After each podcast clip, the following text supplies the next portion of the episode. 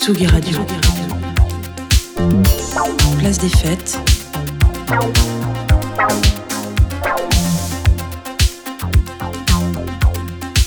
Les chroniques de Tsugi Radio.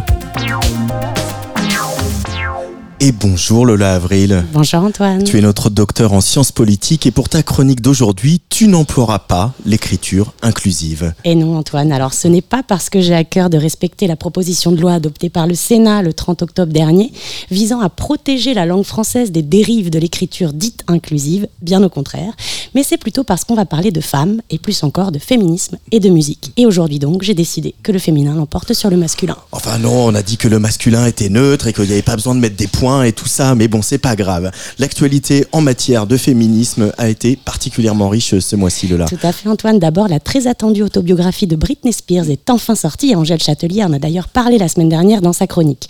Et puis Madonna a fait un passage remarqué dans le cadre de son Celebration Tour à Paris ce week-end. Et enfin, et je sais que certains dans ce studio y étaient, Sheila a donné un concert au Grand Rex dimanche soir pour fêter ses 60 ans de carrière. Sheila, qui déclarait d'ailleurs dans le cahier musique du journal Libération de ce week-end, la clé du problème, c'est que c'est un métier géré par des hommes.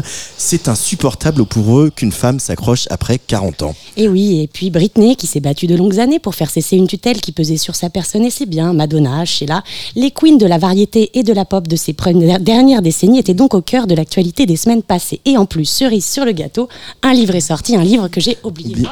Et un livre qui est donc sorti le 27 octobre dernier et qui va sortir, va sortir de ton sac, qui s'appelle Féminisme et musique.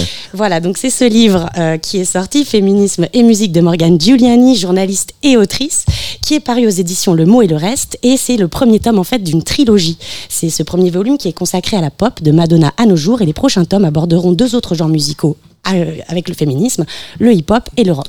Et quelle surprise, on retrouve dans ce livre des chapitres dédiés à Madonna, mais aussi aux Spice Girls ou encore à Beyoncé. Tout à fait, la première partie de cet ouvrage est consacrée à l'étude des premières grandes figures de ce qu'on appelle le féminisme pop.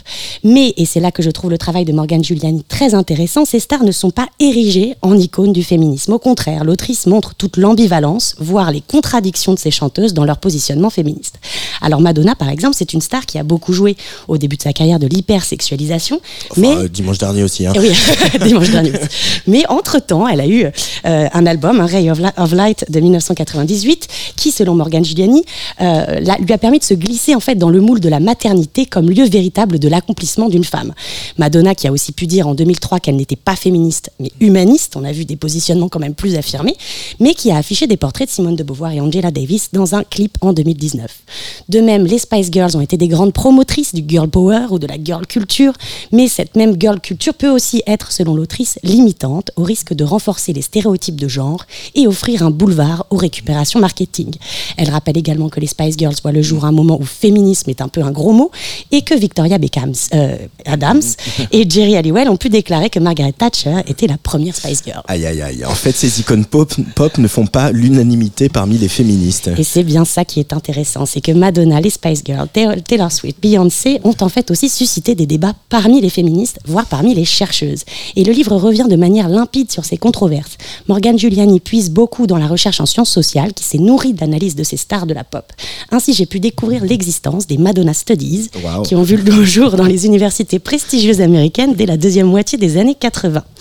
En fait, ces débats sont passionnants car ils révèlent la diversité des positionnements féministes entre d'un côté un féminisme plus individuel, le choice feminism, qui enjoint les femmes à s'émanciper par elles-mêmes, et de l'autre un féminisme qui met l'accent sur les oppressions systémiques et la nécessité de dénoncer les phénomènes de domination qui sont à l'œuvre.